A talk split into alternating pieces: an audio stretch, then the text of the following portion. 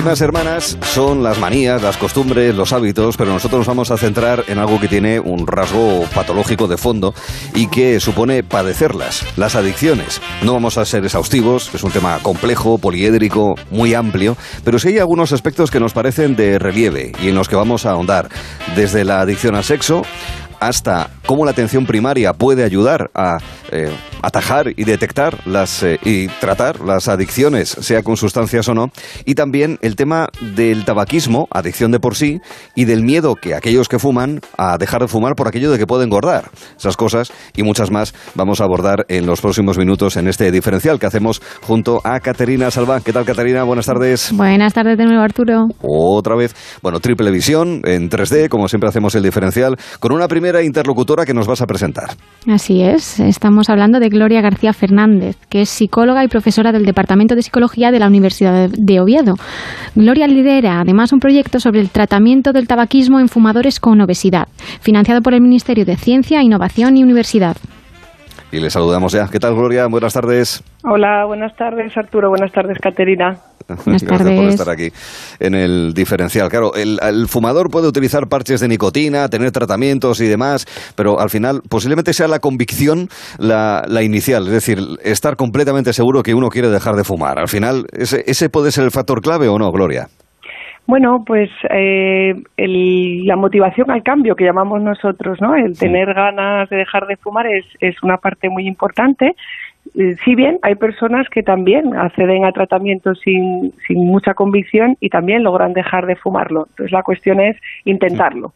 Intentarlo, intentarlo. Y, y todo, dentro de un contexto en el que de manera individual y colectiva, la verdad es que cada vez empieza a ser más eh, poco frecuente el encontrar eh, fumadores. Comentábamos el otro día en el programa además que en el año 2011 es cuando se prohibió fumar en centros de trabajo. ¿A usted le parece que ese tipo de políticas al final han fraguado que con el paso de los años y a largo plazo haya cada vez eh, menos fumadores de inicio y que aquellos que fumaban lo, lo hayan dejado, Gloria? Bueno, estas medidas, eh, por supuesto, ayudan a reducir el, el, consumo. Si bien, por ejemplo, países como el nuestro todavía tenemos muchas personas eh, que fuman a diario, ¿no? Se sitúa en torno a un 30% quizás de la población adulta española, con lo cual aún hay mucho, bueno, trabajo por hacer en ese sentido. Nos gustaría, Gloria, también preguntarte sobre una creencia muy generalizada en la sociedad, que es la siguiente. ¿Dejar de fumar implica engordar? Sí, pues ahí a esa pregunta, Caterina, yo, yo os diría, pues no implica necesariamente eh, coger peso o engordar. Si bien es cierto que hay muchas personas que pueden incrementar de, de, peso, pero estamos hablando pues de un peso. Los estudios a nivel internacional hablan pues entre 4 o 5 kilogramos a lo largo del año, de todo un año después de dejar de, de fumar. Entonces, eh, la idea es la siguiente, no todo el mundo al dejar de fumar coge peso, ¿vale? Hay incluso personas que pueden perder o se mantienen, aunque sí que existe, digamos, esa tendencia más generalizada. Uh -huh. Uh -huh. Claro, porque ese es uno de, los factores, ¿no? Que a lo mejor desanima o, en fin, que de alguna manera, pues, pues eh, puede desincentivar el, dejar de, de, fumar. No sé si existe algún tipo de, de, perfil o denominador común entre aquellos que tienen esa convicción o que empiezan a tomar los primeros pasos para dejar el hábito, eh, Gloria. Sí, por ejemplo, en cuanto a este miedo, es un, es un, obstáculo para muchas personas, ¿no? El tomar esa decisión de voy a dejar de fumar por el miedo a coger peso. Sobre todo en perfiles de personas, pues quizás más específicos, ¿no? Por ejemplo, es más común el miedo entre mujeres que en hombres por la preocupación que tenemos más extendida acerca de, bueno, pues del peso, ¿no? La imagen corporal. Y, por ejemplo, en perfiles más específicos como el que estamos trabajando actualmente en la Universidad de Oviedo, que son personas con obesidad. Eh, con lo cual esa preocupación digamos que tiene también un trasfondo importante ¿no? para evitar que no haya un aumento de peso muy excesivo y que acarree otro tipo de problemas ¿no? eso es entonces es algo a tener en cuenta y que animamos también en, que los programas para dejar de fumar que se ofrezcan tengan en cuenta evalúen ese miedo a dejar de fumar y también lo más importante den herramientas a, a las personas para que durante el proceso de deshabituación tabáquica eh, pues logren mantenerse activos tener una mejor alimentación, eh, prevenir ¿no? que haya pues excesivo picoteo o incluso atracones, estas cosas se pueden trabajar. Mm. Hay etapas, digamos, es decir, ¿cuáles son los pasos que eh, con esto que nos está comentando Gloria eh, se deberían eh, ir dando para conseguir el objetivo final? el, objetivo final de dejar de fumar y de olvidarse del tema del peso. Bien, pues por ejemplo, en un programa que está que es, que es conocido, que es que funciona, que es eficaz, es el que aplicamos nosotros aquí en la Facultad de Psicología, que se, se llama, bueno, es un programa psicológico para dejar de fumar, en el que lo que pedimos a las personas es que vayan dejando de fumar gradualmente, ¿no? Por ejemplo, en este tipo de programas psicológicos no se utilizan ningún tipo de sustitutivo, de fármaco, sino que las personas van aprendiendo a gestionar pues, los cigarrillos que van fumando, ¿no? Hay muchos cigarros que se fuman quizás más relacionados con la dependencia más física, sobre todo los que están más relacionados por la mañana, por ejemplo, ¿no? Después de haber pasado horas durmiendo sin fumar. Y hay otros que tienen un rol o, una función más social, ¿no? A lo mejor pues una persona fuma pues cuando está en el descanso con otra, otro compañero fumador o incluso fuma pues para resolver problemas. Entonces, eh, mm, una forma, digamos, de deshabituar, de dejar de fumar es gradualmente, ¿no? Reducir en torno a un 20, un 30% semanalmente para mm, evitar que haya un síndrome de abstinencia importante y mm. también para aprender a gestionar y aprender a a, identificar cuál es la función del tabaco en determinados momentos, ¿no? Porque una, característica curiosa del tabaco es que se asocia a muchos contextos, lugares, personas, momentos. Hay veces que una persona puede fumar porque está enfadada o puede fumar porque está trabajando o puede fumar simplemente porque está tomando un café y lo tiene muy asociado. Sí, sí. ¿Y qué pasa si, si empiezo el proceso y a los dos días me fumo un pitillo. ¿Esto es un problemón o qué hacemos? ¿Cómo lo abordamos? Sí, no es ningún problemón eh, porque realmente las, lo que, esto, lo denominamos nosotros caídas a nivel técnico, ¿no? Y una caída es distinta a una recaída, ¿no? Normalmente, por ejemplo, en el proceso de dejar de fumar es habitual el, que haya dificultades para hacerlo. De ahí que es importante, por ejemplo, que en estos programas que son de reducción gradual, pues que mm. sea de reducción gradual, ¿no? Que no se pase de fumar 20 cigarros diarios a ninguno, porque es muy probable que ahí pueda haber síndrome de abstinencia. ¿Qué pasa? Imaginemos, por ejemplo, si yo esta semana digo, bueno, voy a proponerme, si estoy fumando 20 cigarros, voy a reducir a 16 bueno, pues a lo mejor eh, lo voy consiguiendo, pero a lo mejor un día fumo 18. No pasa nada. Quiero decir, la idea es eh, realmente pensar e identificar, oye, ¿por qué he fumado yo dos de más? ¿Qué es lo que ha pasado ahí, no? Normalmente es eh, esto ayuda a, a que a medio largo plazo las personas no solo dejen de fumar, sino que también eviten ya lo que llamamos nosotros recaídas, que realmente una recaída es volver al, a, cómo estaba fumando antes, ¿no? Entonces, no, no sería ningún drama, no pasa nada, sino es una, una, digamos, una perspectiva de, bueno, que está, algo está pasando ahí, ¿no? Si, no si he fumado demás. Eso es, vamos a ver qué es lo que ocurre, a qué está asociado, y a lo mejor esta situación, lugar, persona, momento, pues veo que me, que me resulta más difícil y que tengo que aprender a trabajarlo sin tabaco. Ya, ya, ya, ya, entiendo. Bueno, pues los pasos que proponen desde el Departamento de Psicología de la Universidad de Oviedo eh, en acabar con el tabaquismo progresivamente, también el tema del peso, que es un asunto que a muchos les preocupa. Gloria García, psicóloga, nos lo ha explicado aquí en Gelo, en Onda Cero. Gloria, buen verano, muchas gracias. Pues muchísimas gracias, muchas gracias Arturo. Buen verano para vosotros también. Igualmente. Podemos acudir a múltiples recursos para que nos ayuden a afrontar adicciones. Uno de ellos importantes es la atención primaria y por eso, Caterina, tenemos a un invitado que nos va a ilustrar al respecto, ¿verdad? Así es, tenemos a Lorenzo Armenteros, médico y responsable del área de adicciones de la Sociedad Española de Médicos Generales y de Familia. A diario, Lorenzo trata con personas que padecen una adicción sin sustancia, un concepto que engloba un gran abanico de patologías que pueden afectar también a los más jóvenes. Y le preguntamos, doctor Armenteros, ¿qué tal está? Buenas tardes. Hola, buenas tardes. Gracias por estar con nosotros, Lorenzo. Primero, el papel de la atención primaria. ¿Tiene la relevancia que debería tener a la hora de afrontar las adicciones? Porque en muchos casos eh, puede ser de manera directa, porque se va a la consulta del médico de atención primaria porque se detecta una adicción, o porque posiblemente durante la consulta uno de los posibles elementos de diagnóstico sea el que aquí pueda haber una adicción. ¿Qué relevancia tiene este servicio, Lorenzo? Tiene mucha relevancia. Es el nivel asistencial más cercano al que se acude eh, con mayor frecuencia y en el que somos capaces a veces de detectar ciertas eh, actividades o actitudes que son patológicas, pero que en algunas ocasiones no afloran directamente porque el paciente no lo quiere reconocer y tenemos que tener esa habilidad. E incluso en este momento en que vivimos y la atención primaria está pasando por un mal momento, seguimos haciendo este trabajo que es una parte fundamental de nuestra función y de nuestra labor como médicos. Mm, para la detección de las adicciones con sustancia, pero también las más crecientes y mm, relativamente novedosas adicciones sin sustancia. ¿No es así, Lorenzo? Así es, así es una algo que está apareciendo cada vez con mayor frecuencia.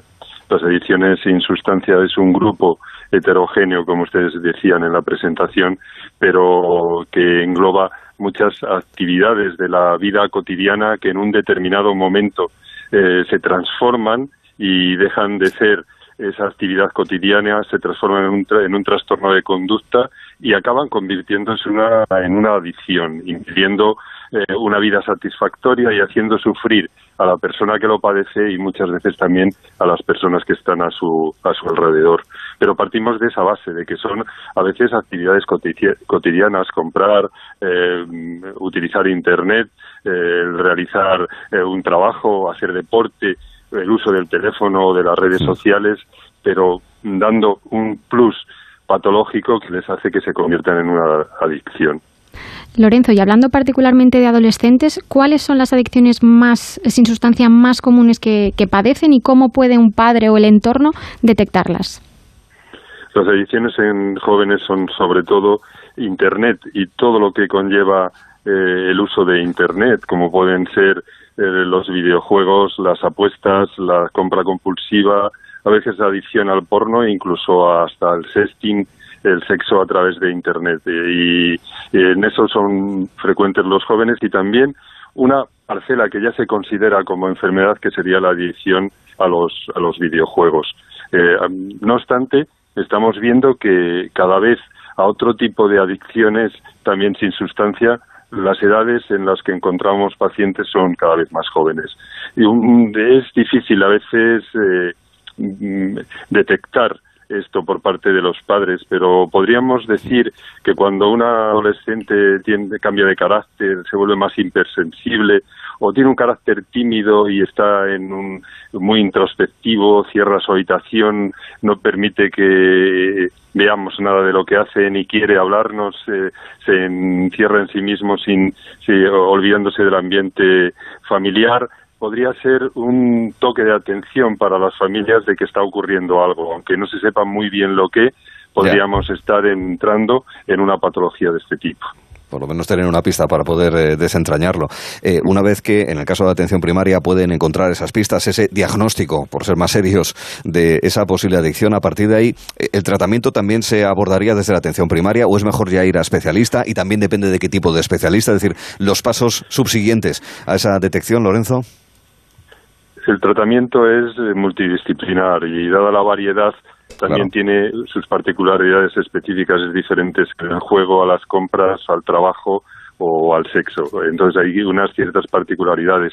La mayoría de estas adicciones sin sustancia y de comportamiento inicialmente no se utilizan fármacos, salvo en raras excepciones, y la mayoría de ellas es el tratamiento también eh, multiprofesional, varios profesionales trabajando con la misma persona el aspecto psicológico es fundamental y la psicoterapia también es básica y se abordan desde una terapia cognitivo-conductual porque lo que estamos intentando es reaprendizaje de una conducta que se ha alterado. Entonces tenemos que participar todos, inicialmente ya le digo, sin fármacos, mm. pero intentando reconducir aquello que se ha convertido en una adicción en una conducta normal y sin ningún tipo de riesgo pues criterios interesantes, como los que nos ha ofrecido Lorenzo Armenteros, médico responsable del área de adicciones de la Sociedad Española de Médicos Generales y de Familia, el papel de la primaria y también las acciones que se pueden adoptar desde este recurso sanitario para abordar adicciones como las que ha descrito. Doctor Armenteros, le agradezco este tiempo con nosotros aquí en Gelo, en Onda Cero. Un saludo, cuídese.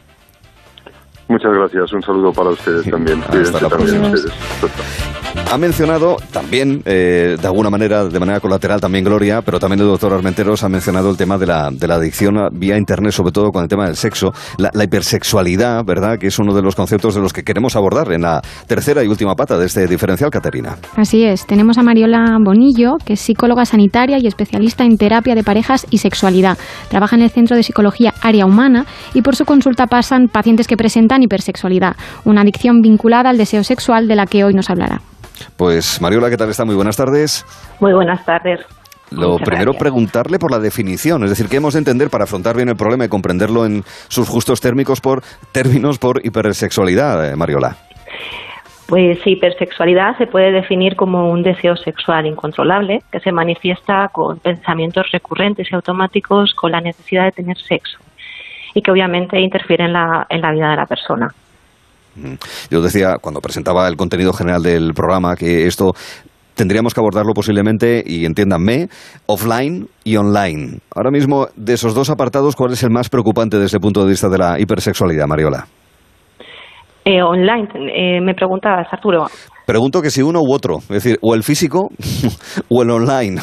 Yo creo que todos nos entendemos.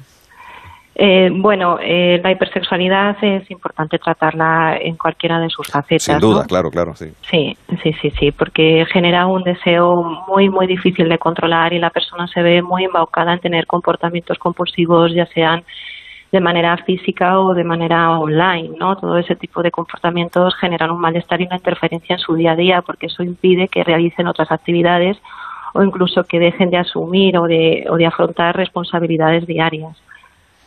Y Mariola, hablando de responsabilidades, ¿cuáles son las señales que nos indican en la vida diaria que alguien encaja dentro de esta adicción? Pues bien, eh, hay personas ¿no? que tienen estas dificultades ¿no? de controlar ese deseo y que les altera su vida. También personas que, que les cuesta muchísimo ¿no? el hecho de parar las fantasías y, dedicarse ¿no? a las tareas que tienen que, que, hacer. no Tiene que este punto no compulsivo, ¿no? esto que hablaban antes eh, los compañeros, tiene, es importante ¿no? Que, veamos cómo fantasear tiene que tener un lugar específico dentro de la sexualidad y no puede ocupar más porque eso provoca que no pongamos límites y aflore una necesidad constante de centrarnos solamente en ese pensamiento recurrente. Y esto puede provocar también un sentimiento intenso de ansiedad, porque puede que eh, en el momento que se tiene ese pensamiento aparezca una intensidad mm, por consumar ese acto y después un sentimiento de culpa por haberlo consumado en el momento que no era el adecuado. También hay, eh, hay ciertas características como engañar o mentir para el hecho de consumar el acto sexual y eso también obviamente o, eh, interfiere en cualquier área de la persona, ¿no? Mm. En mi experiencia sí, que es cierto que, que, bueno, que suele ser, eh, en mi experiencia profesional, no suele ser como tal el motivo de consulta, se ve que es una gran fuente de malestar. Sin embargo, suelen preguntar, suelen demandar mucho más por otros problemas emocionales, de ansiedad, depresión, otro tipo de adicciones, problemas de pareja, familiares, estrés laboral o también para tratar cualquier otro tipo de disfunción sexual o parafilia. Mm. Suele ser un tópico, se repite y entiendo, y usted la profesional eh, tiene su parte de verdad que en cualquier adicción una parte importante es que la persona afectada sea consciente de ello, sepa lo que le está pasando. Eh, ¿De qué manera se puede convencer a una persona de que eh, está en una situación así? Y al mismo tiempo, ¿de qué manera abordarlo por parte de su entorno más eh, cercano? Porque al final todas las cuestiones relacionadas con sexo, sexualidad, en muchos casos siguen siendo delicadas, sensibles y no es fácil abordarlo. Digo antes de llamar a la consulta, ¿de acuerdo? Digo el, entorno que empieza a detectar que algo extraño está ahí y que se lo quiere contar a la persona que posiblemente esté padeciendo este problema. Mariola? A ver, efectivamente, cuando hay un problema de hipersexualidad o adicción al sexo, se puede tardar tiempo en identificar y reconocer la persona que lo tiene, ¿no? Ese es el primer paso y es el más importante.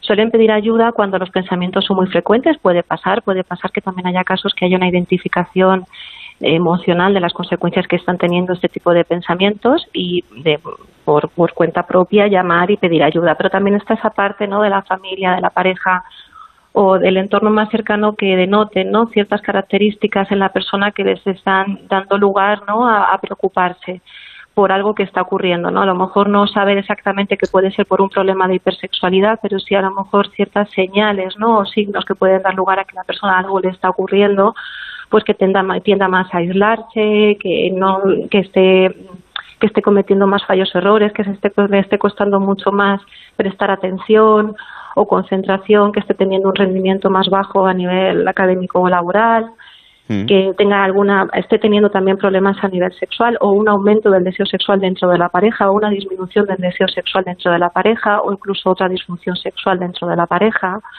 Pueden ser como ciertas señales que pueden dar al entorno, ¿no? Como, como signos ¿no? para poder motivar y ayudar a la persona a buscar ayuda, que sería muy mm. importante. Mm.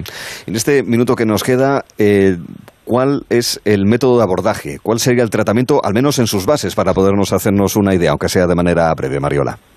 En la misma línea que decía el doctor, el tratamiento es la terapia cognitivo-conductual para enseñarle a adquirir, ¿no? a identificar cuáles son esos pensamientos recurrentes y dotarle de estrategias para poder modificar esos pensamientos por pensamientos más funcionales y adaptativos, a la vez que una terapia de activación conductual de modificación ¿no? de conductas desadaptativas por otras que fueran adaptativas y funcionales para la vida de esa persona.